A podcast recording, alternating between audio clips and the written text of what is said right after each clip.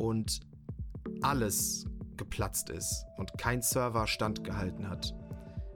Das war, was, wo du jetzt Feedback ansprichst, einer dieser Momente, wo ich realisiert habe, wie viele Menschen das eigentlich sind. Heute unterhalte ich mich mit meinem lieben Zauberkollegen Matthias Berger oder besser bekannt auf YouTube als Mr. TrixXL. Und als Mr. TrixXL begeistert er seit über 10 Jahren ein echt großes Publikum. Er hat über 300.000 Abonnenten, seine Videos haben extrem hohe Aufrufzahlen und er wird auf der anderen Seite von vielen Kollegen aber auch kritisiert, eben weil er Tricks öffentlich im Internet erklärt. Und genau darüber unterhalte ich mich mit ihm. Warum er kritisiert wird, wie seine Haltung dazu ist, wie er es geschafft hat, sich so eine große Community aufzubauen, wo seine Grenzen sind und wo aber auch sein Erfolg liegt. Matthias ist mittlerweile ein echter YouTube-Star. Er wird teilweise schon in der Stadt erkannt. Es werden nach Selfies gefragt. Er erreicht viele Menschen und begeistert viele Menschen durch seine Zauberei und durch sein Entertainment. Ich habe auch ganz offen gefragt, was ein YouTuber verdient. Und das Tolle ist, Matthias hat darauf eine sehr ehrliche und offene Antwort.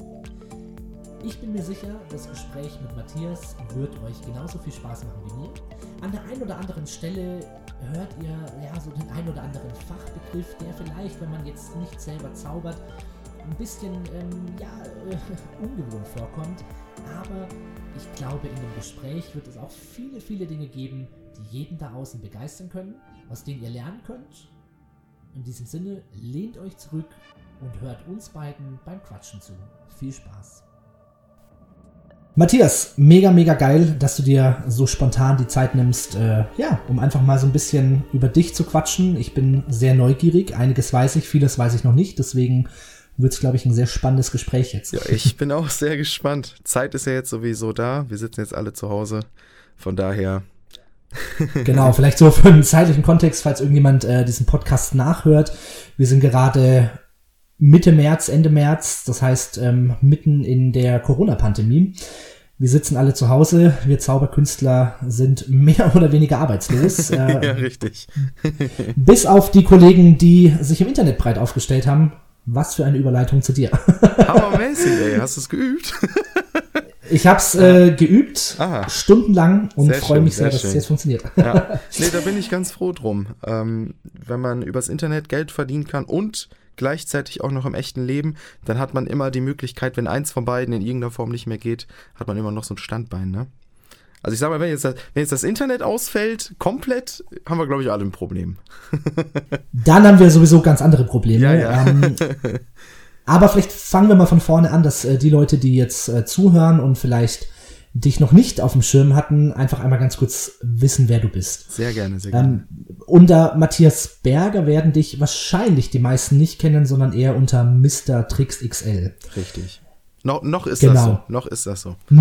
noch ist es so. Da kommen wir, glaube ich, äh, später auch noch genau, mal so ein genau, bisschen genau. drauf, äh, warum es noch so ist und wo du gerade so hin möchtest. Ja, genau. Magst du mal ganz kurz einfach so mit deinen Worten erzählen, wer oder was denn Mr. Trix XL vor allen Dingen in sozialen Medien Schwerpunkt YouTube ist? Jo, Genau, ähm, also Matthias Berger ist mein Name. Äh, auf YouTube vor allem und im Internet kennt man mich als Mr. Trix XL. Äh, ich habe einen YouTube-Kanal mir eröffnet vor zehn Jahren.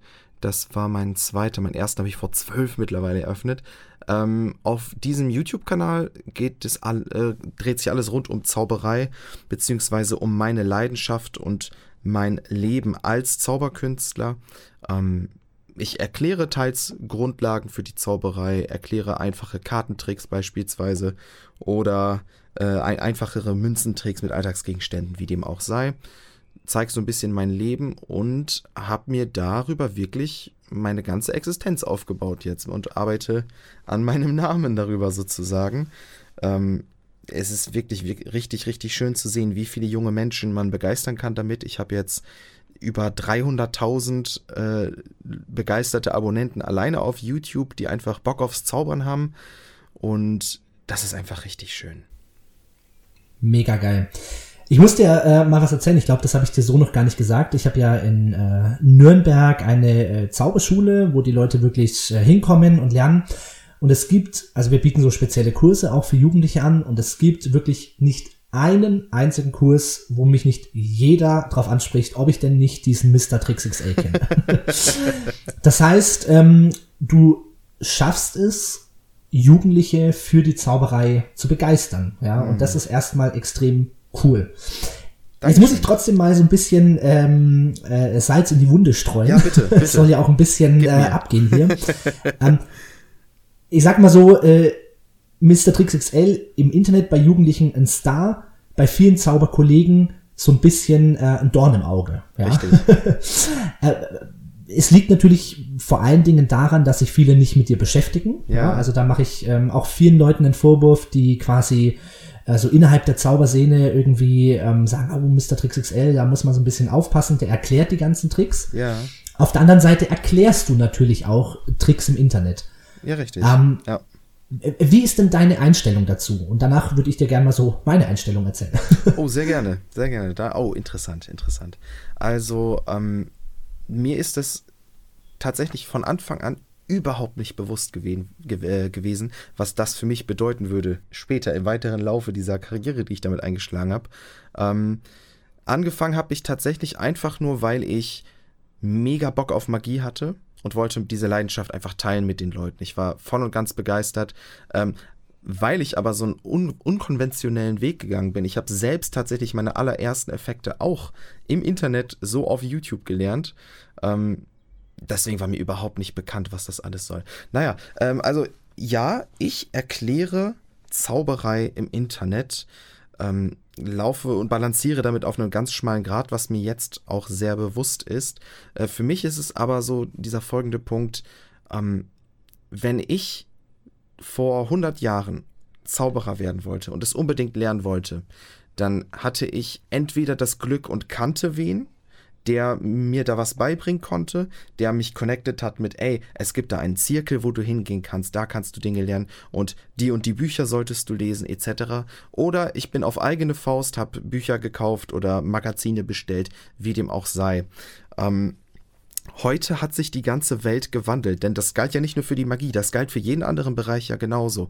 Wenn ich vor 100, vor 200 Jahren etwas lernen wollte, dann konnte ich das entweder von Mentoren lernen oder aus Büchern. Und wenn ich heute etwas lernen möchte, beispielsweise äh, lese ich auf dem Lebensmittel, oh, da ist Ascorbinsäure drin. Was ist das eigentlich? Das erste, was ich mache, ist, ich renne nicht zu einem Lebensmittelchemiker und frage den oder renne in eine Bücherei und schlag das im Lexikon nach oder in meiner Enzyklopädie, sondern ich schlag das im Internet nach. Ich google das und äh, schaue mir ein YouTube-Video zu, dem, zu einem Thema an, das ich lernen möchte. Und das ist wichtig, zu verstehen, heute lernen Menschen Grundlagen, grundlegendes Allgemeinwissen im Internet. Und ich sage mir, ich setze mich lieber im Internet hin, erkläre Dinge, erkläre sie gewissenhaft, verantwortungsvoll und erkläre sie so gut ich kann, bevor es jemand anders macht, der es vielleicht nicht so äh, gewissenhaft macht und der da vielleicht noch mehr Blödsinn macht sozusagen. Ähm, und dann lernen die Leute es lieber vernünftig. Und das Schöne ist, es ist ein Geben und Nehmen. Es ist dadurch eine große eine Hand wäscht die andere Situation entstanden. Wenn jemand auf meinem YouTube-Kanal seinen ersten kleinen Trick lernt und seine, seine ersten Grundlagen lernt und dann Lust hat, sich zu beschäftigen mit Zauberei und auf jeden Fall Zauberkünstler werden möchte, dann findet er auf meinem Kanal nicht nur einige Grundlagen dafür, er findet auch immer Verweise, hey, das Buch solltest du lesen, das Buch solltest du lesen, äh, die und die Möglichkeiten gibt es, wie du das vertiefen kannst. Also wer auf meinem Kanal lernt, der ist sich dem auch bewusst, dass er da nicht in die Tiefe gehen kann auf einem einzigen YouTube-Kanal mit einer einzigen Wissensquelle, sondern dass man sich weitere Wissensquellen besorgen muss, äh, um wirklich in die Tiefe gehen zu können.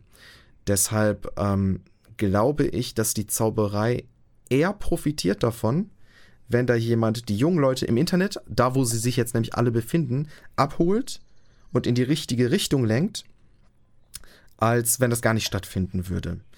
Ähm, da setze ich mich jetzt natürlich auf ein hohes Podium zu sagen, ich mache das verantwortungsvoll, äh, gewissenhaft etc. etc. Ich habe da in der Vergangenheit selbstverständlich meine Fehler gemacht. Ähm, zu denen ich auch gera äh, gerade stehe und denen ich mir auch sehr bewusst bin.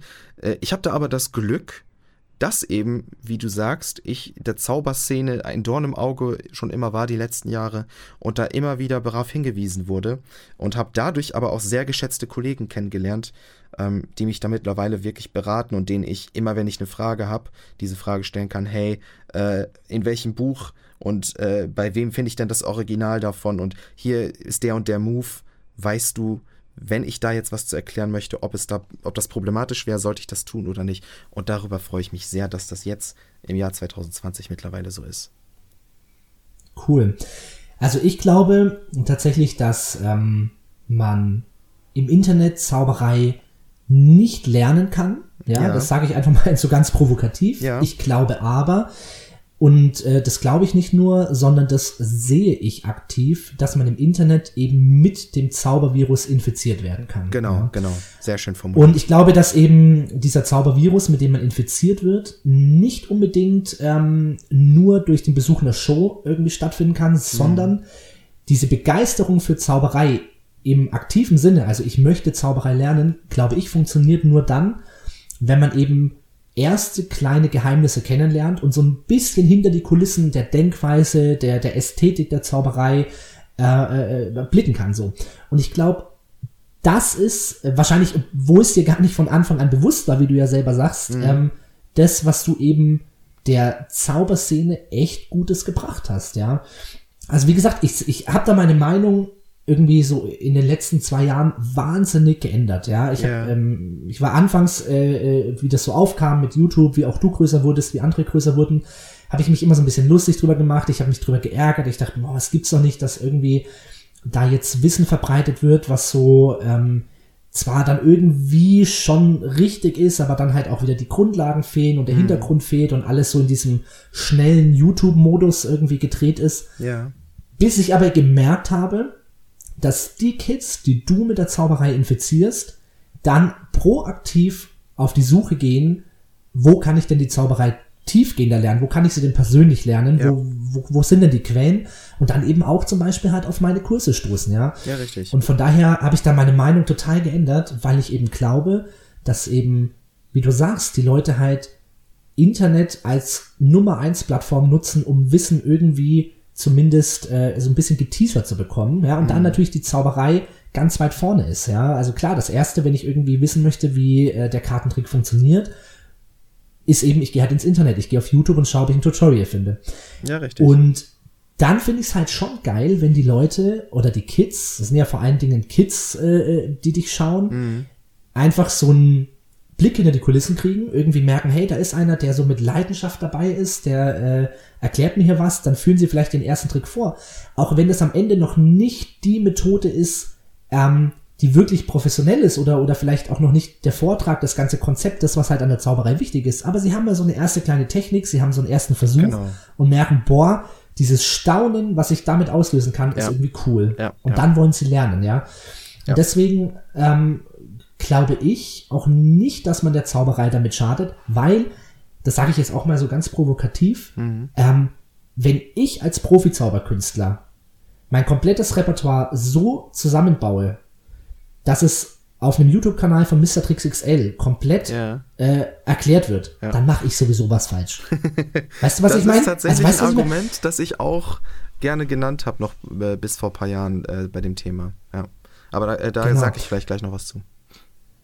So, von daher glaube ich, ähm, es gibt für beide Seiten super Argumente. Ganz am Ende muss ich für mich aber einfach sagen, mittlerweile zählt für mich jeder, der mit dem Zaubervirus infiziert wird und der Zauberei dann auch treu bleibt, war es doch schon wert, dass man es gemacht hat. Oder? Ja, richtig, richtig.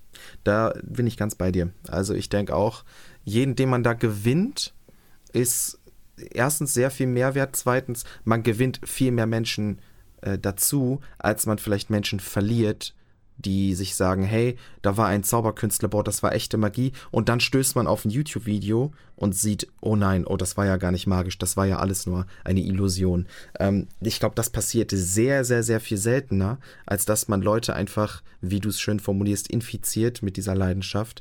Ähm, von daher tue ich guten Gewissens meine Arbeit und mache auch genauso weiter. Ähm, mit, mit genau dem Elan und mit genau dem guten Gewissen. Ähm, du sagst, wenn, wenn ein Profi seine komplette Show darauf aufgebaut hat, dann muss er sowieso seine, seine Show überdenken. Ähm, die Sache ist, erstens, man muss gucken, was erkläre ich und was erklären Kollegen von mir, die das ähnlich machen wie ich.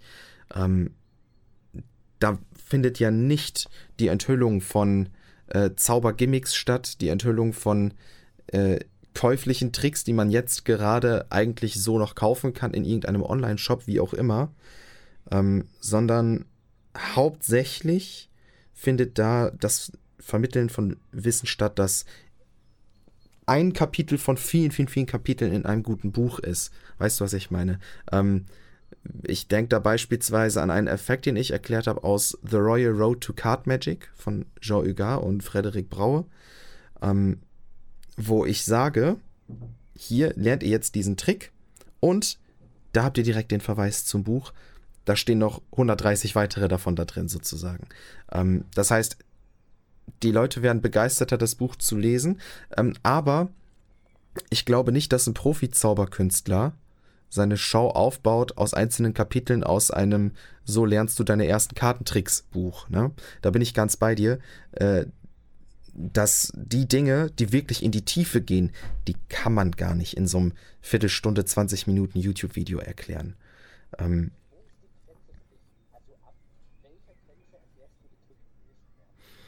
Hm, ich habe da mehrere Grenzen, die ich ziehe. Ich ziehe erstens eine Grenze bei meinen Fähigkeiten. Wenn ich etwas, wenn ich mir die Knochen brechen müsste, um eine Technik gerade so irgendwie zu schaffen, dann heißt das, diese Technik ist zu stark für mich und meine Leistung.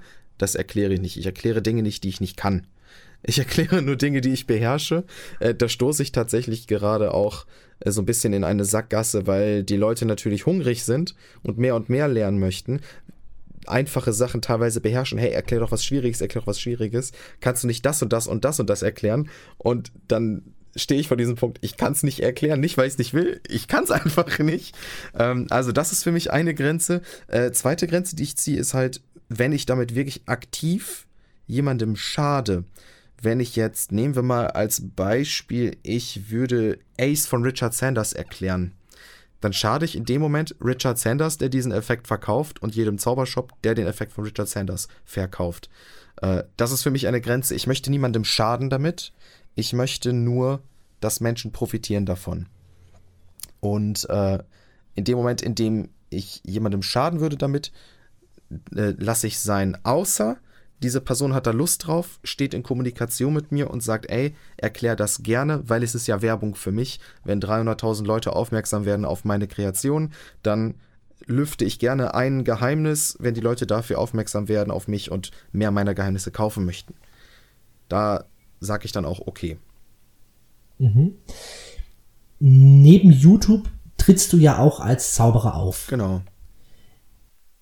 Gibt es dann quasi auch Tricks in deinem Repertoire, wo du sagst, die erkläre ich nicht? Oder erklärst du auch Dinge aus deinem Repertoire? Oder also wie ist sozusagen, ja. also wo, wo ist die Grenze zwischen dem, was du professionell als Zauberkünstler vorführst ja. Und dem, was du auf YouTube machst? Das sind ja doch zwei Welten. Ja, richtig. Ähm, ich habe da einen ganz interessanten Weg für mich gefunden ich führe tatsächlich einiges auch vor, was ich auf meinem Kanal erklärt habe. Das kann ich einerseits gut machen, weil wenn ich beispielsweise einen Herman Pass erkläre, die Hermann wollte, ähm, dann weiß mein Zuschauer, wenn er die Karten in meiner Hand sieht, weiß er ja nicht, was ich da gerade gemacht habe und nach welchem Begriff er suchen muss. Also wenn er einfach Kartentrick-Erklärung findet, äh, sucht auf YouTube, dann findet er Videos von mir, wo im Titel steht, Kartentrick-Erklärung, so nach dem Motto. Und das ist da etwas Einfaches. Und wirklich Sachen, wo ich das Gefühl habe, das sollte jetzt wirklich eigentlich, das möchte ich zwar erklären, aber ich möchte es nur wirklich für Leute erklären, die es auch wirklich lernen möchten und nicht einfach nur um, oh, wie geht das, wie geht das.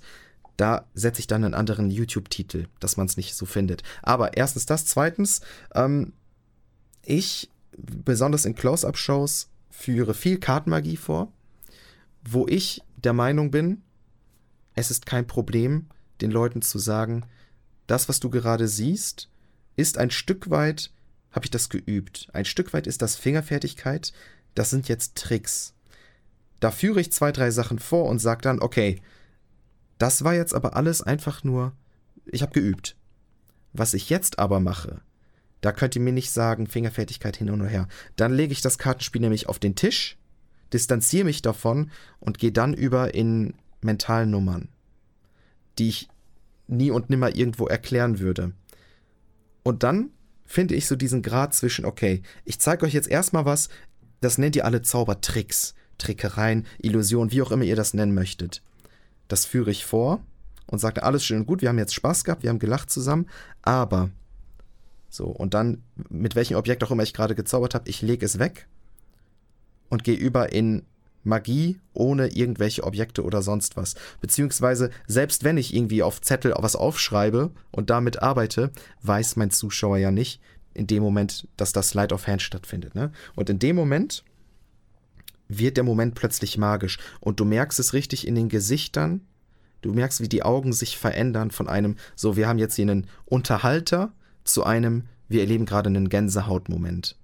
Und diesen Wechsel, den mag ich sehr gerne. Und das ist für mich aktuell so der Weg, wie ich für mich gefunden habe, okay, natürlich sage ich den Leuten auch vor Ort, wenn sie fragen danach, dass ich den YouTube-Kanal habe und dass die da auch Sachen lernen können und so weiter. Mache den dann aber klar, auf meinem Kanal könnt ihr so ein paar Grundlagen dafür lernen. Aber, und das hier geht jetzt über meinen Kanal hinaus, so. Das ist so meine mhm.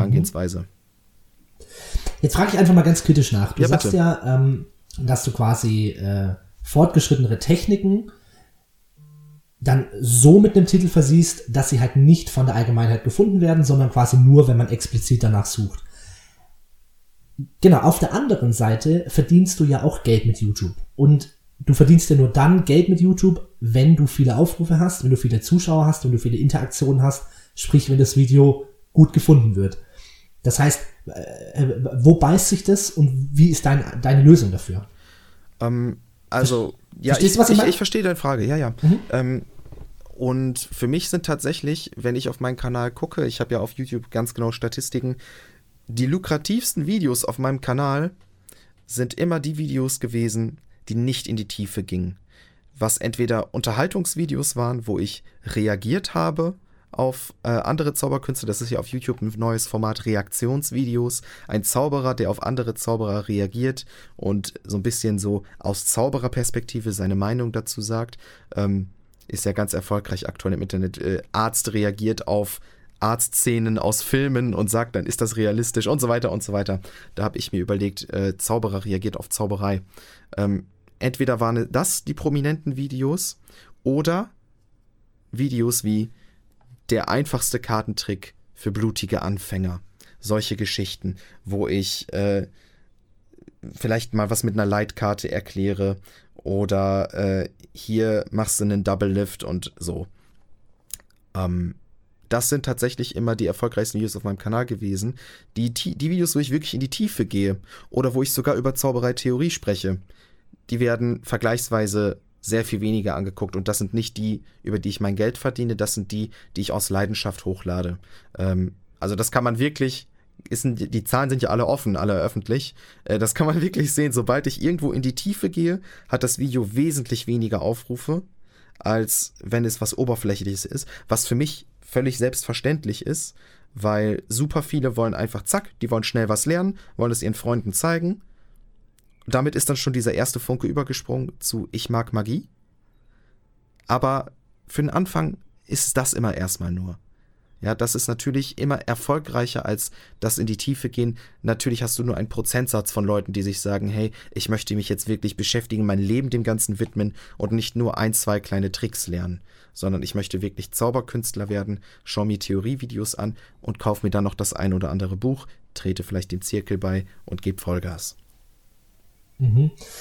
Das heißt, du differenzierst quasi schon zwischen, ähm, das ist sozusagen mein YouTube-Business. Also ich sag gar nicht, dass da keine Leidenschaft drin steckt. Ja. ja wenn du Reaktionsvideos machst oder so, ich ja. gucke das auch gerne. Mir macht das Spaß, ja. Ja, mir auch. Ähm, das heißt, auf der einen Seite sagst du, okay, hiermit verdiene ich mein Geld, auch wenn ich natürlich Spaß dran habe. Und das mhm. andere ist wirklich meine Leidenschaft und meine Liebe zur Zauberei am Ende, richtig? Genau, ja, so, so, ja, ja, so kann man sagen. Mhm. Ich musste jetzt mal eine Frage stellen, ähm, weil natürlich äh, mit Sicherheit diesen Podcast viele Zauberer hören werden. Auf der anderen Seite natürlich auch äh, viele Leute, die äh, nicht proaktiv zaubern, aber halt irgendwie so an, an meiner Welt interessiert sind. Ja. Und eine Sache, die muss ich jetzt dem YouTuber einfach mal fragen, auch wenn ich äh, die Antwort wahrscheinlich kenne. Ja. wie, wie viel Geld kann man denn mit YouTube verdienen? Ist das lukrativ? Oh, das ist Open End. Kannst du mal so, kannst du irgendwelche, also ich weiß, ich möchte jetzt nicht dein äh, Ja, äh, Monatsgehalt wissen, Alles aber gut. kannst du einfach mal mir so ein Gefühl geben, Ja. wie lukrativ ist denn sowas? Das kann ich dir sehr gerne geben. Ähm, ich kann es dir ganz offen kommunizieren. Ähm, du verdienst auf YouTube Geld, indem Werbung auf deine Videos geschaltet werden. Du gibst Werbefläche. Das ist so erstmal die Haupteinnahmequelle sozusagen. Du machst einen Vertrag mit Google und über Google AdSense läuft das Ganze dann ab. Da wird dann Werbung auf die Videos geschaltet. Ähm, aktuell ist es so, wenn dein Video 1000 Mal geschaut wird, dann haben unter diesen 1000 Leuten im Schnitt so viele Leute, so viele Werbungen, dass ungefähr zwischen 1 und 3 Euro für dich da ausgeschüttet werden. Denke ich mal so im Schnitt. Das kann variieren, das kommt darauf an, was machst du inhaltlich für Videos. Wenn du eine Beauty-YouTuberin bist und Beauty-Videos machst, ist das natürlich sehr viel werbefreundlicher, weil inhaltlich, YouTube hört ja mit, YouTube weiß, was, was wir sagen in den Videos und schaltet entsprechend passende Werbung. YouTube weiß, was in dem Video für ein Inhalt ist. Und wenn ich die ganze Zeit über Schminke rede und über Beauty-Artikel, können da natürlich viel mehr Produkte platziert werden, als wenn ich beispielsweise Zauberinhalte habe und ich spreche über, über Karten. Da kann man natürlich dann nicht so viel schalten. Äh, andererseits mache ich ja wiederum Unterhaltungsvideos, da ist es dann wieder besser und so weiter. Also es ist ein sehr komplexes Thema, aber du kannst grob rechnen, bei den allermeisten YouTubern wird das zutreffen, dass bei 1000 Aufrufen du ein bis drei Euro damit verdient hast. Und da musst du halt gucken, wie viele Aufrufe macht der YouTuber. Ich habe im Monat meistens um die 2 Millionen Aufrufe aktuell oder irgendwo zwischen 1 und 2 Millionen Aufrufe. Das sind also dieser Rechnung nach irgendwas zwischen 2000 und 6000 Euro brutto. Äh, wovon natürlich äh, 19% weggehen ans Finanzamt und dann äh, am Ende, also da, davon brauchen wir nicht reden. Also es ist brutto, was ich dir gerade genannt habe. Ähm, das ist der eine Weg. Man darf natürlich dann nicht noch vergessen, diese Reichweite, die man sich da aufbaut im Internet, ist natürlich auch für Firmen, abgesehen von diesen Google AdSense, interessant. Ne? Firmen können ja auch spezifisch auf einen zugehen und sagen, hey, ich möchte, dass genau du, weil du inhaltlich perfekt zu unserer Firma passt, dass du Werbung für genau mein Produkt machst. Und da greift man natürlich ein sehr viel höheres Honorar ab als diese Google-Einnahmen. Also äh, da, das kennt man aus dem Fernsehen, kennt man den Tausender Kontaktpreis, den TKP. Ähm, der ist im Internet etwas anders, aber ich kann dir da aus Erfahrung sagen, bei den allermeisten äh, sind das so irgendwo zwischen 40 und 100 Euro auf 1000 Aufrufe. Das heißt, wenn ich eine Produktplatzierung mache, mein Video wird 100.000 Mal geschaut, also meine Videos werden generell immer 100.000 Mal geschaut, dann kann ich also sagen, hey, ich hätte da gerne 10.000 Euro für, dass ich jetzt Werbung für dein Produkt mache. Also da kann man dann plötzlich mit einem Video schon sehr hohe Summen verdienen. Und äh, das ist bei mir tatsächlich nicht so einfach möglich, inhaltlich. Aber wer Beauty macht, wer Gaming macht, das ist ja auch ein sehr, sehr, sehr großer Markt auf YouTube, ähm, wo natürlich super viele Firmen Interesse dran haben, die Headsets verkaufen, Gaming-Stühle verkaufen, Energy Drinks, weil Gamer ja bis tief in die Nacht natürlich zocken und so weiter und so weiter. Also da kann man sich echt dumm und dämlich verdienen, wenn man es richtig anstellt. Ähm, wir haben anfangs äh, darüber geredet, ich bin froh, dass ich mir das aufgebaut habe, weil jetzt gerade alle äh, zur Zeit, wo alle zu Hause sitzen und sich langweilen und äh, vermehrt noch Videos konsumieren, dass ich da nach wie vor gutes Geld verdienen kann und nicht unbedingt angewiesen bin darauf. Klar geht mir auch Geld flöten durch Jobs, die ich jetzt verloren habe, aber äh, ich kann trotzdem nach wie vor sehr gut meine Miete zahlen und mit meiner Freundin gut jetzt keine Ausflüge machen, aber äh, wir leben trotzdem ganz gut darüber. Cool. Das heißt, du kannst von YouTube leben. Ja, ne? ja, Geil. ja. Super. Also- Glückwunsch. Dankeschön. das ist Nee, doch schon das- mal, Äh, das ist doch schon mal absolut geil. Es war natürlich harte Arbeit, ne? Also ich sag mal, ich habe 2008 meinen ersten Kanal aufgemacht, dass ich wirklich äh, davon eine Miete zahlen konnte und wirklich auch leben konnte davon.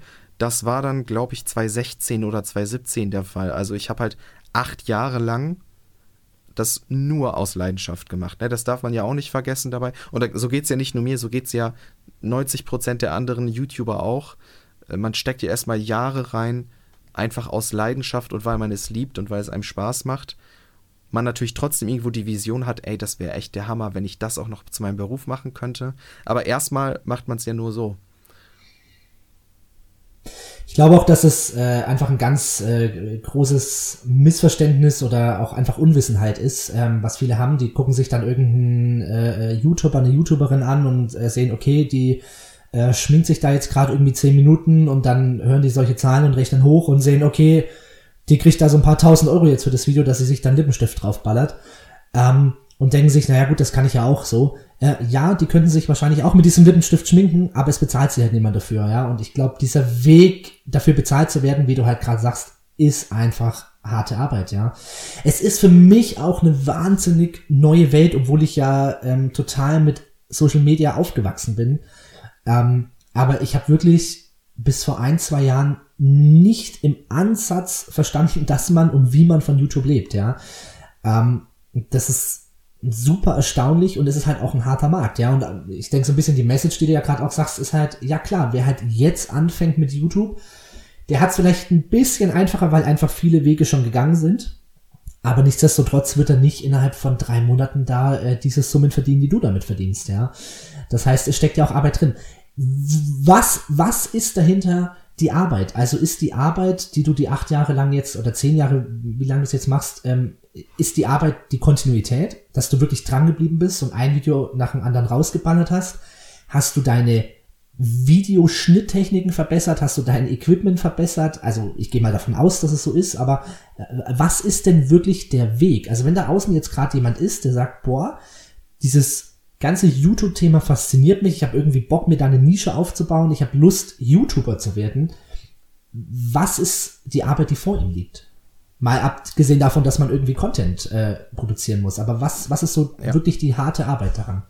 Richtig, die harte Arbeit ist kontinuierlich zu wirklich häufigen hohen Frequenzen kreativ zu sein. Das ist, würde ich sagen, die größte Herausforderung beim YouTuber sein. Ich lade vier Videos in der Woche hoch, die zu festen Tagen, zu festen Uhrzeiten kommen und da sitzen die Leute und wenn um 14 Uhr mein Video nicht online ist, dann habe ich um 14 Uhr 1 ein volles Postfach mit, wo bleibt das Video? Das ist jetzt wirklich so, das ist kein Scherz.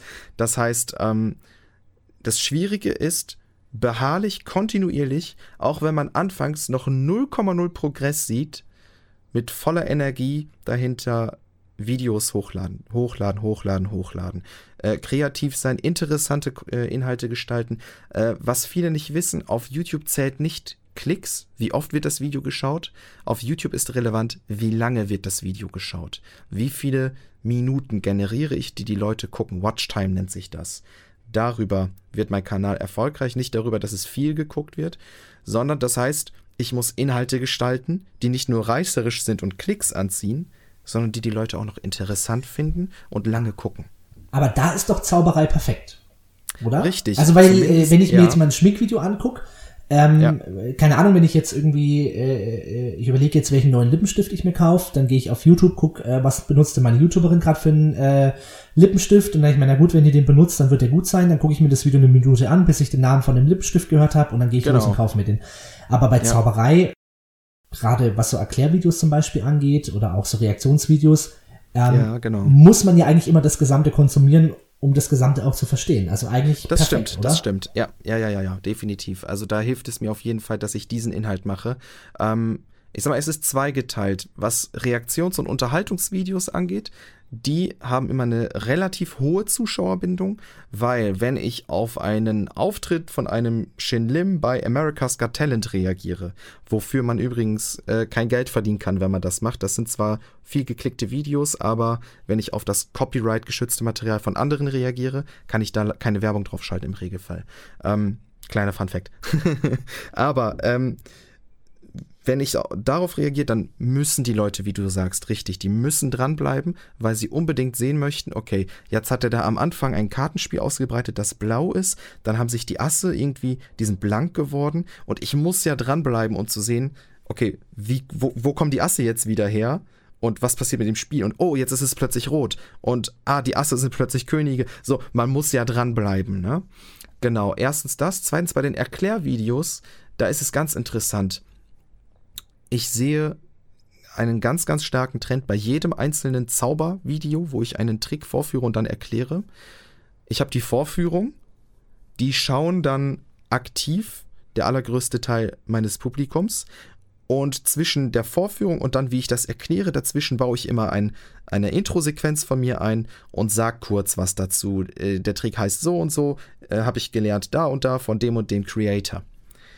Und dann sehe ich plötzlich einen Einbruch in der Zuschauerbindung. Und jetzt sind nur noch 30% der Leute dran, die sich dann auch die Erklärung angucken. Das heißt, ich habe viele Leute auf meinem Kanal, die wollen gar nicht wissen, wie das geht. Sie könnten wenn sie möchten, könnten sie dranbleiben und könnten super viel Magie erfahren, wie das funktioniert, wollen die aber gar nicht. Die wollen sich verzaubern lassen und gucken die Vorführung.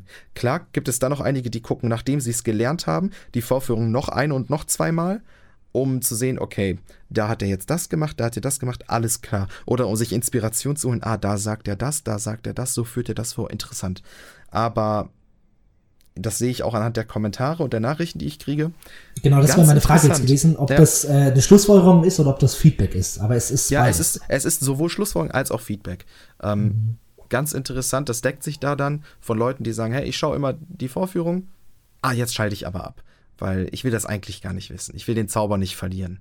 Und das ist sehr, sehr schön. Es geht, bei mein, geht mir mit meiner Freundin genauso. Ich mache oft Videos, wo ich ihr dann den Effekt vorführe, dann schmeiße ich sie raus sie geht weg und ich drehe dann die Erklärung ab.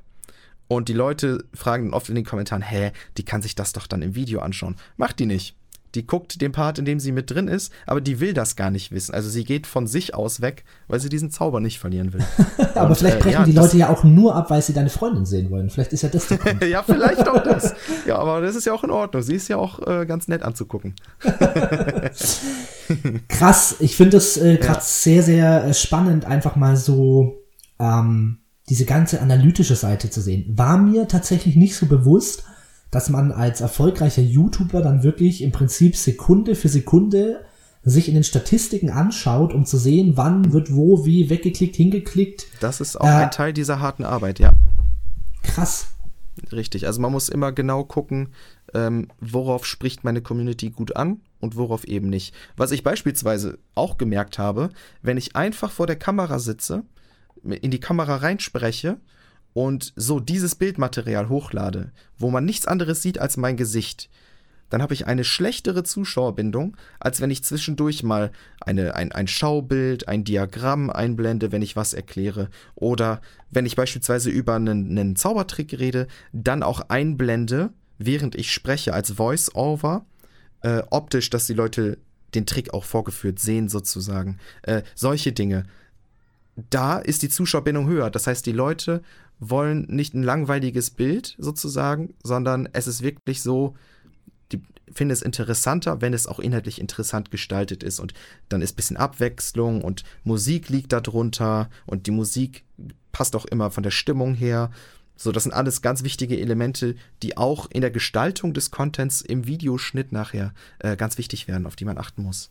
Mhm. Das heißt, ähm, du analysierst wirklich jedes Video, was du hochlädst, schaust, ob quasi die Sachen, die du aus den davorgegangenen Videos rein statistisch gesehen gelernt hast, wirklich auch funktionieren, ob es jetzt da äh, bessere Einschaltquoten gibt, ob die Leute länger dranbleiben und machst quasi von Video zu Video immer eine Optimierung, richtig? Das mache ich nicht bei jedem Video, aber ich mache das äh, in Wochentrends. Also ich mache das meistens wöchentlich. Ich schaue, okay, ich habe jetzt ja was Neues probiert in dieser Woche und gucke dann, wie haben die letzten Videos performt. Ähm, was ich gerne mache, ist, ich schaue auf die letzten 28 Tage und auf die letzten 90 Tage, gucke, was waren meine drei bis fünf erfolgreichsten Videos und was waren die am schlechtesten performenden Videos. Und dann vergleiche ich, was war der Grund, dass dieses Video gut performt hat und was war der Grund, dass dieses Video schlecht performt hat. Also ähm, ich schaue mir immer die Highlights und die, also die Tops und die Flops an und versuche anhand dessen dann zu analysieren, okay, was sollte ich vermeiden äh, mhm. und so weiter. Ja. Also Wenn du jetzt äh, quasi so über deine Community sprichst, ja, Äh, wer ist ja. denn deine Community? Du hast ja da also mit Sicherheit auch Statistiken. Sind das äh, Jungs, Mädels? Ja, Wie alt sind die? Ähm, das sind 90 wo kommt die her? Ja, das sind 90 Prozent Jungs, 10 Prozent Mädels. Ähm, es sind etwa 70 Prozent zwischen 12 und, ja, sagen wir 25 Jahren. Äh, da sind so 70 Prozent. Und 30 Prozent äh, das ist Open End nach oben hin. Ich habe auch äh, Großväter, die mir Nachrichten schreiben. Die schreiben das dann meistens per E-Mail. Hey, äh, danke für deine tollen Videos. Ich habe äh, meinem Enkel einen Zaubertrick vorführen können und habe den da zum Lachen gebracht. Also sowas kriege ich auch. Also das ist wirklich ganz breit gefächert. Aber der Kern sozusagen ist äh, zwischen 12 und 25, würde ich sagen. Da ist so der größte Bereich. Aber wie gesagt, es ist auch wirklich ein sehr großer Bereich zwischen 25 und 55. Äh, sind auch super viele, weil letztens hatte ich ein Video beispielsweise gemacht, wo es inhaltlich darum ging, dass, wo ich genau das angesprochen habe und es haben sich super viele in den Kommentaren gemeldet, hey, ich bin 40, ich bin 50, du hast nicht nur kleine Kinder, die deine Videos schauen sozusagen. Naja, ähm, und zu 85 Prozent sind die aus Deutschland und zu, ich glaube, ungefähr 8% Österreich, 7% Schweiz und der Rest, der da so übrig ist, ist dann Luxemburg, Italien und so. Also gut, alle, das macht alle, natürlich alle, jetzt rein äh, sprachlich gesehen auch einfach total Sinn. Du Richtig, sprichst auf Deutsch in deinen Videos, von daher Deutsch, ja, müssen ja, genau, das deutschsprachige genau. Zuschauer auch sein. Genau. Das ist beispielsweise auf Instagram ganz anders. Darüber haben wir jetzt gar nicht gesprochen. Ich bin ja nicht nur auf YouTube unterwegs, sondern man sollte auch immer noch in den anderen sozialen Medien vertreten sein. Bei mir ist da Platz 1 Instagram äh, wo ich auch super viele internationale Leute habe, wo ich auch mehr äh, weibliche äh, Zuschauer habe und Follower habe. Äh, was einfach daran liegt, dass ich da gar keinen Erklär-Content mache oder sonstiges, sondern einfach nur vorführe und meinen Lifestyle, mein Leben da so teile. Ähm, das ist auf ist Instagram noch viel vermehrt. Zum Beispiel Instagram jetzt, ist das für dich ähm, quasi einfach eine logische Konsequenz. Klar, wenn man im Internet irgendwie eine Persönlichkeit ist, wenn man sich eine Reichweite aufgebaut hat, wenn man eine Community hat, muss ich halt auch Instagram machen, muss ich, keine Ahnung, Facebook machen, muss ich TikTok machen. Oder ist Instagram jetzt zum Beispiel für dich mittlerweile auch was, worüber du Geld verdienst? Ja, ähm, das wird bei sehr, sehr, sehr vielen YouTube-Kollegen zutreffen. Die verdienen teilweise auf Instagram sehr viel mehr, als sie auf YouTube noch verdienen, weil da Produkte noch besser platziert werden können. Ich lade ein schönes Bild hoch, wo ich richtig fit aussehe und lache und ich bin gerade am Joggen und ich habe so einen Shaker in der Hand von der und der Firma, weil da ich genau das und das Proteinpulver benutze, beispielsweise für mein Training. So, lässt sich natürlich super toll platzieren, so eine Werbung. Ähm, das ist auf Instagram noch einfacher. Äh, bei mir tatsächlich, ich verdiene mit Instagram, glaube ich, echt, wenn ich so über Nacht, ja, ich glaube, ich verdiene echt 0,0 Euro mit Instagram. Äh, das ist für mich tatsächlich einfach ein, ich möchte in Verbindung stehen und nah dran sein an den Leuten. Ich möchte erreichbar sein. Das heißt jetzt nicht, ich möchte zeigen, hey, ich bin euer bester Freund und äh, antworte jedem Einzelnen auf jede Nachricht. Das ist natürlich nicht machbar und äh, das verstehen die Leute auch. Aber ich möchte nah dran sein. Auf Instagram bekomme ich Nachrichten ohne Ende, Kommentare ohne Ende, wo ich aktiv darauf antworten kann und auch nochmal Trends beobachten kann. Was bewegt meine Community? Was wollen die über mich wissen? Was wollen die über Zauberei wissen? Etc. etc. Also Instagram ist so ein, ähm, ich sag mal, ich habe auf YouTube ungefähr 300.000 Leute. Ich habe auf Instagram, glaube, 37.000 Leute. Das heißt, ich merke, ich habe so einen, so einen Kern sozusagen. Klar, es hat, hat nicht jeder Instagram, aber ich merke, die Leute, die sich wirklich tief mit mir beschäftigen möchten und die wirklich in Anführungszeichen Fans sind oder das von sich sagen würden, die habe ich dann auf Instagram und kann da dann sozusagen meine A-Kunden, ne, meinen A-Kundenkreis da nochmal besser bedienen. Mhm. Ist natürlich wahrscheinlich auch einfach so ein, äh, also bedingt sich ja auch beides, ja. Also wahrscheinlich äh, umso mehr du deine Community an dich bindest, äh, das genau, meine ich jetzt gar nicht genau. so negativ, wie es klingt, ja, ja, ja, umso nee, mehr genau konsumieren sie auch wieder dein YouTube, umso mehr richtig, Geld am Ende auch wieder, ja, wenn man es mal ganz nüchtern betrachtet. also, ja, ja, äh, genau. also indirekt dann natürlich schon, ja. Siehst du dich als Influencer? Äh, tatsächlich weniger, weil für mich im Begriff Influencer drin steckt, ich beeinflusse die Leute dazu, Sachen zu kaufen. Also ich verdiene mein Geld damit, dass ich Leute beeinflusse. Das ist bei mir weniger der Fall, weil ich halt sehr wenig von solchen ähm, Marketing-Kooperationen habe. Deshalb, na, obwohl doch, ja, also ich sag mal, für den Volksmund ist es einfacher zu verstehen, wenn ich sage, ich bin Influencer, als wenn ich erstmal detailliert versuche zu erklären, was ich für Inhalte mache im Internet. Deshalb, ich, ich würde mich schon selbst als Influencer bezeichnen, ja doch. Okay.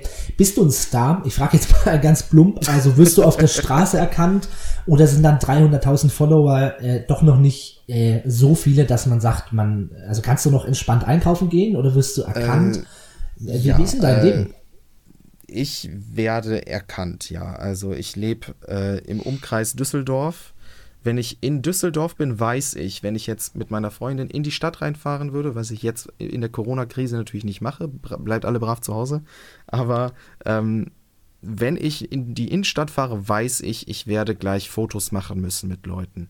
Das ist jetzt nicht wie bei einem Megastar, so dass da dann ein Ansturm ist und ich nichts anderes mache, aber ich weiß auf jeden Fall, ich darf nicht ungepflegt und stinkend das Haus verlassen, weil auf jeden Fall, wenn ich in die Innenstadt gehe, in einer größeren Stadt, dann weiß ich, ich werde heute zwei, drei, vier Fotos machen.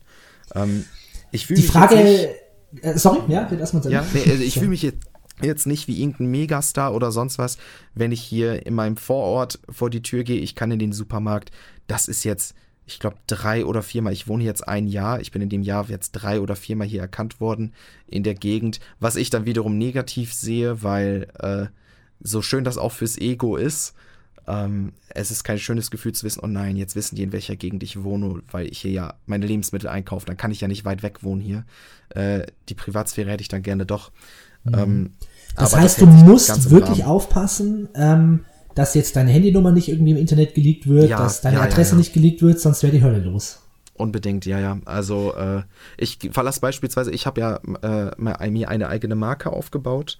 Ähm, ich verlasse das Haus nicht, wenn ich privat unterwegs bin zum Einkaufen oder so, dann trage ich keine Kleidung, wo mein Symbol drauf ist, wo mein Logo drauf ist, weil ich es nicht provozieren will, dass irgendwer von weitem das Logo sieht und ah, da ist er, so nach dem Motto. Ähm, ja, mir ist es einmal passiert, ich hatte äh, eine Kameraeinstellung unpassend gewählt. Wir hatten hier noch keine Vorhänge, wir sind frisch eingezogen und man konnte aus dem Fenster die Nachbarschaft erkennen. Und da habe ich zwei, drei Nachrichten gekriegt mit, ey, sag mal, kann es sein, dass du da und da wohnst? Und das war halt auch wirklich genau richtig. Und ich sehe es bei anderen YouTube-Kollegen, sobald das einmal eine öffentliche Information ist, musst du umziehen, weil du immer Idioten vor der Tür hast, die randalieren, die versuchen dich zu stören und die deine Privatsphäre nicht respektieren. Ähm, Krass. Das heißt, du ja, ja. bist wirklich mit diesen 300.000 Followern, Abonnenten und mit der Reichweite, die du durch deine Videos generierst, in diesem Pool drin, wo man echt aufpassen muss. Krass. Es, es, es, fängt, es fängt ab da gerade an. Ich sag mal so. Das ist jetzt so der Bereich, wo es gerade anfängt. Du solltest aufpassen. Also, ich sag mal, wenn ich jetzt meine Adresse leaken würde, hätte ich hier definitiv Leute, aber ich wäre nicht dauerbelästigt, wie es bei anderen Kollegen ist, die drei, vier, fünf Millionen Menschen erreichen. Ne? Das sind natürlich nochmal ganz andere Dimensionen. Aber so bei 300.000 würde ich sagen, ja, da, da fängt es an, man sollte sich dem bewusst sein, weil mhm. ich ja auch schon meine negativen Erlebnisse hatte. Die hatte ich aber auch schon bei 100.000 und 200.000 Followern. Da will ich gleich auf jeden Fall einfach aus reiner Neugier nochmal nachfragen. Ich äh, versuche dir zu erklären, warum ich die Frage gestellt habe. Also jetzt gar nicht aus dem Grund raus, bist du ein Star und äh, sowas, äh, sondern was mich da jetzt im Hintergrund viel mehr interessiert hat, ist, wie populär ist denn Zauberei? Weil man kann ja von dem einen aufs andere so ein bisschen den Rückschluss ziehen, ja, weil ich meine, ähm, du bist als Mr. Trix XL, als Matthias Berger ja immer mit der Zauberei verknüpft. Also ich kenne jetzt, glaube ich, kein YouTube-Video von dir, wo es gar nicht um Zauberei geht. Ja, also. Ja, da, da, äh, gibt es viele, ja, aber die Prominenten ja, aber sind die, genau, die Prominenten. Immer dich als Zauberer auch. Also ja, die richtig, Leute ja. sehen dich als Zauberer, ja. Genau, genau. Das heißt, wenn ich Leute natürlich auf der Straße nach einem Foto fragen. Die sagen, du bist doch der Zauberer von YouTube, ja, ja. Genau, genau. Also du hast ja wahrscheinlich auch dieses Phänomen, äh, was ich auch habe, das erzähle ich auch in meinem Intro immer so. Äh, ich bin halt bei einfach fast allen Freunden irgendwie als der Zauberer eingespeichert. Ja, wenn die meine Handynummer kriegen und dann äh, steht in WhatsApp, speichere ich mich als der Zauberer ein. Das heißt, äh, dieses der Zauberer wird man ja nicht los, was äh, Fluch und Segen ist. Da äh, könnte ich jetzt noch mal äh, vier Stunden Monolog drüber halten. Ja, da könnte, aber, man, da könnte man einen ganzen Podcast zu machen, ja.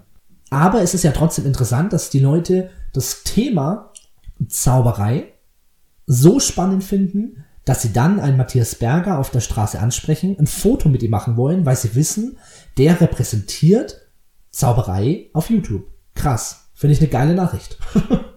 richtig, richtig. Ähm, ich sag mal, wenn wir noch einen Schritt weiter denken, gucken wir, was die Ehrlich Brothers über die letzten Jahre aufgebaut haben. Ich glaube, das sagt alles dazu, wie Zauberei gerade im deutschsprachigen Markt, äh, nicht im deutschsprachigen Markt nur, sondern unter allen deutschsprachigen verbreitet ist. Also, ähm, ich glaube, das ist schon Zeugnis für sich.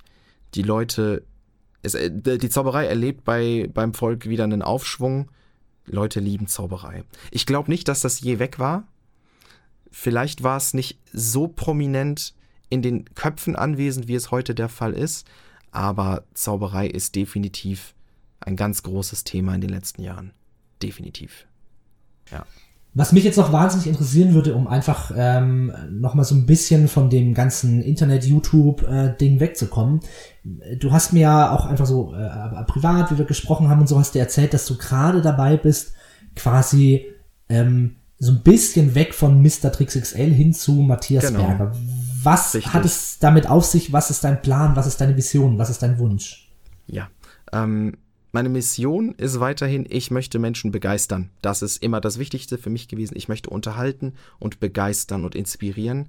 Ähm, natürlich hauptsächlich in der Zauberei. Aber ich sag mal, das Erfolgsrezept bei mir, warum die Menschen mich teilweise zehn Jahre verfolgen, ist nicht, hey, ich habe Erklärvideos online, weil davon gibt es ganz, ganz, ganz viele.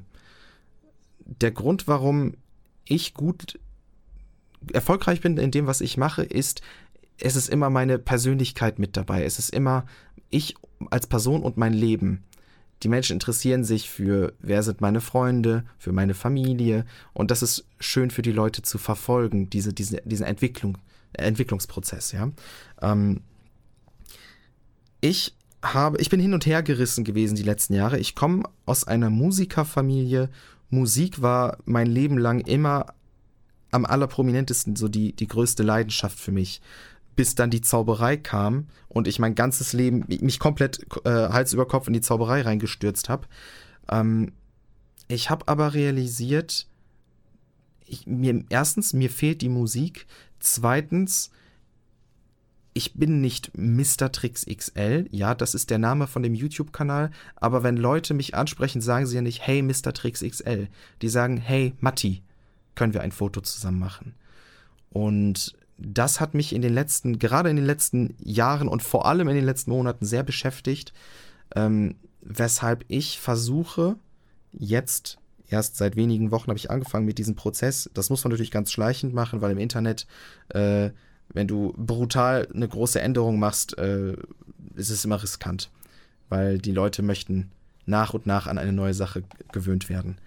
Ähm, ich versuche meine Brand aufzubauen als Matthias Berger, wegzukommen von Mr. Trix XL. Mr. Trix XL war ein wichtiges Kapitel in meinem Leben, sag ich mal. Ja, das ist dieser ganze Prozess gewesen. Ich erkläre Zauberei etc. Aber selbst das mache ich jetzt nicht mehr so häufig. Es sind immer weniger Erklärvideos, wo ich einfach Tricks erkläre auf meinem Kanal und immer mehr Videos. Ich möchte in die Tiefe gehen, ich möchte noch mehr unterhalten und noch mehr aus meinem Leben teilen. Äh, das ist ein Trend schon in den letzten Jahren gewesen und jetzt gerade spitzt sich das so langsam zu. Für mich ist Mr. Tricks XL der Jugendliche gewesen, der ein bisschen jung und auch ein bisschen dumm an die ganze Sache rangeht.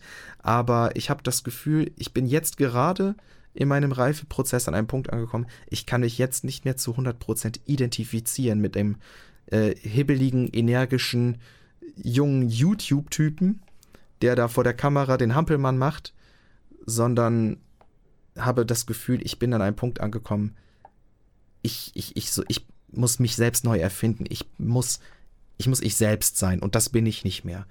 Ähm, das verstehen die Leute.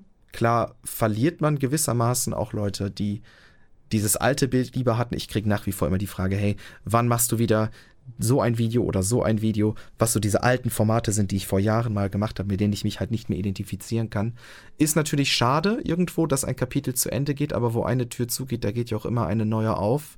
Äh, ich möchte in Zukunft noch seriöser an die Sache rangehen, sowohl was mein Zauberbusiness angeht, als auch meine öffentliche Persönlichkeit angeht. Ich möchte jetzt nicht langweilig sein, aber ich bin nun mal ernster geworden in dem, wie ich mein Leben, also in, Mann, wie, wie formuliere ich das? Ernster darin geworden, wie ich an mein Leben herangehe. Und das möchte ich auch wirklich so nach außen transportieren. Boah, war das ein langer Monolog. Aber das war. nee, aber ist ja, ist ja super wichtig, erklären, weil ja. Äh, das ist ja im Prinzip genau die Essenz, ja. Das heißt, ähm, du reflektierst dich viel. Also ich, das spüre ich bei dir sowieso, dass du jemand bist, der sich irgendwie ganz viel äh, Gedanken drum macht, was er macht. Und deswegen finde ich es eigentlich auch erstaunlich, dass ja eigentlich so der größte Vorwurf aus der Zauberszene oft ist, ja, der äh, lernt da irgendwo schnell so einen Trick, äh, filmt den mal schnell ab, erklärt so ein bisschen die Oberflächlichkeit und ballert das raus, damit er Kohle verdient. Das ist ja ein Vorwurf, den du wahrscheinlich jetzt echt oft gehört hast, oder? Ja, aber und das, muss doch, also das ist ja dann eigentlich. Ich weiß ja selbst, dass es nicht stimmt und deswegen äh, kann ich da nur mit dem Kopf schütteln und bin so, ja, redet mal, redet mal. Wenn die, wenn, die, wenn die Leute zwei, drei Videos von mir gucken würden, dann würden sie ja auch wissen, dass das nicht so ist. Das war vielleicht früher vor sechs, sieben Jahren so. Ja, da gab es definitiv solche Videos. Da stehe ich auch zu. Da, früher war es so. Ich habe oberflächlich Dinge beherrscht und war so, weißt du was? Ich habe richtig Bock, das jetzt mit dem Internet zu teilen. Da war ich jung und dumm. Das war der jugendliche Mr. Trix XL, den ich gerade angesprochen hatte. Ich bin so nicht mehr. Ähm, klar, wenn jemand sich vor sieben Jahren das Bild von mir gemacht hat, dann ist klar, dass er dieses Bild hat von mir. Das verstehe ich auch und ich bin ja auch niemandem böse. Ich bin ja selbst schuld dran sozusagen, ich verstehe das ja. Aber ähm, ich fände, ich, ich freue mich, ich, ich, ich formuliere es mal so, ich freue mich einfach immer riesig darüber, wenn ich sehe, dass äh, du jetzt auf mich zugehst, dass in den letzten Jahren immer mehr und mehr Leute auf mich zugehen und es verstehen und daraus Zusammenarbeiten entstehen, daraus Positives entsteht.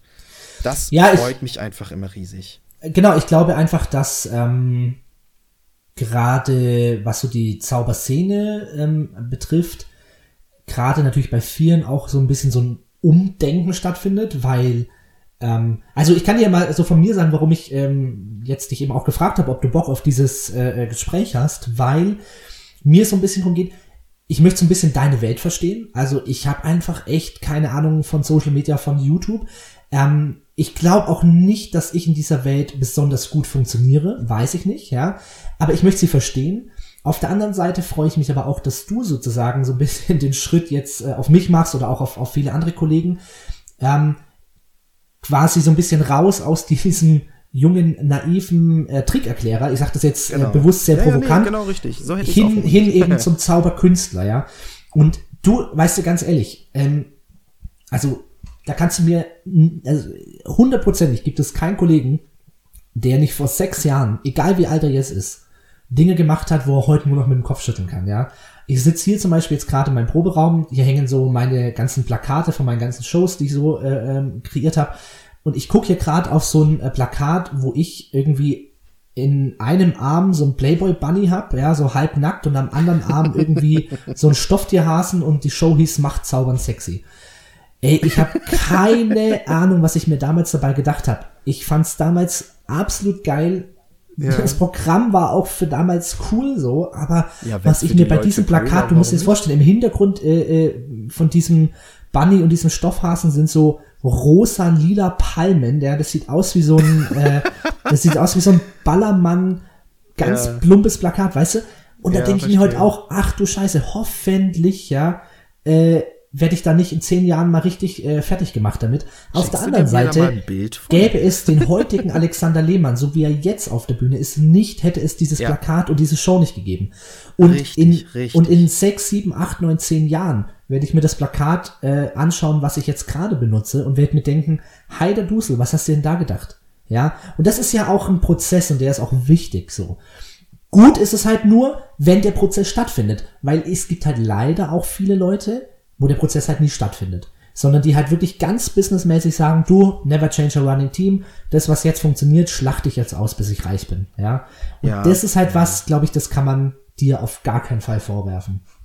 Ja, man, man, muss mit der Zeit gehen und sich entwickeln, definitiv. Man muss wachsen. Nee, äh, da bin ich ganz bei dir und genau deshalb habe ich all diese alten Videos, wenn sie nicht wirklich auch so negativ waren, dass sie irgendwie schaden oder sowas in ein paar Fällen wirklich in den wenigsten Fällen der Fall war. Äh, deswegen habe ich die alten Videos auch alle online.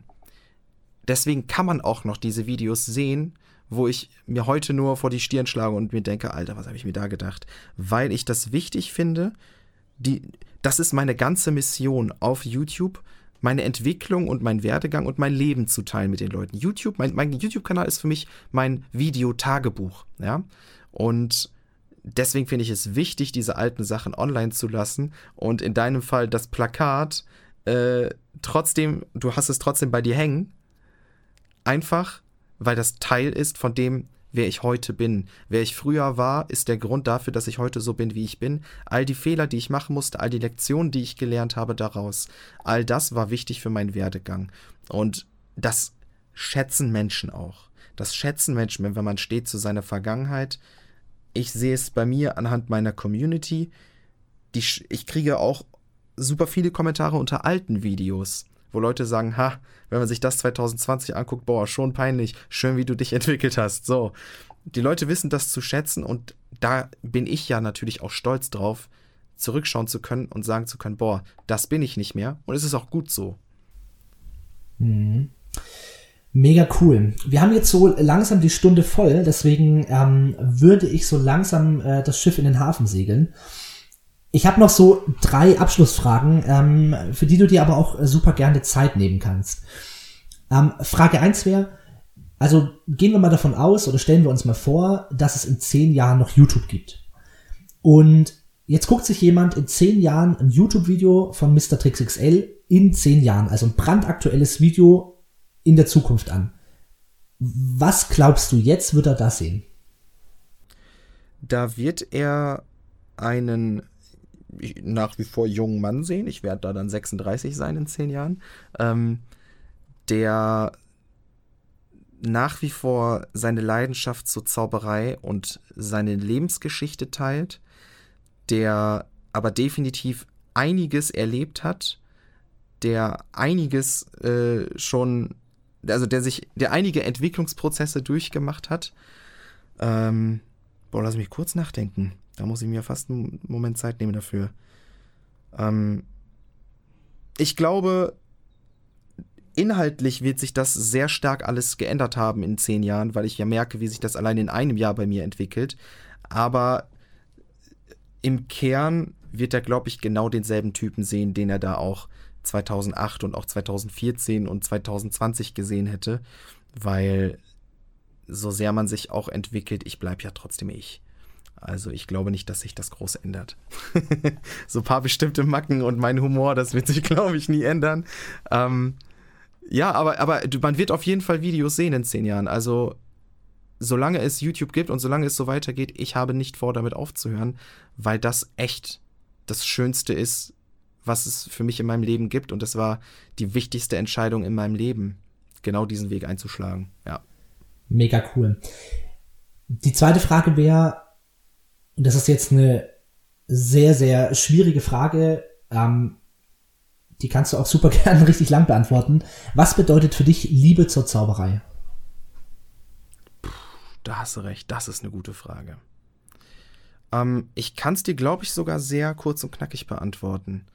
Für mich ist Liebe zur Zauberei, Zauberei hat mir viel gegeben und mein Leben verändert hätte ich nie angefangen zu zaubern, dann wäre ich nie der Mensch, der ich geworden, der ich heute bin. Äh, Zauberei hat meinen ganzen Charakter geändert. Zauberei hat meinen Lebensweg geändert, hat mich an Menschen gebracht, die ich niemals missen wollen würde und hat mich einfach durchweg geprägt und dafür bin ich der Zauberei dankbar. Mit allem, was dazugehört, mit der Zauberszene, die dahinter steht, mit all dem Positiven und all dem Negativen, was passiert ist. Zauberei ist für mich einfach.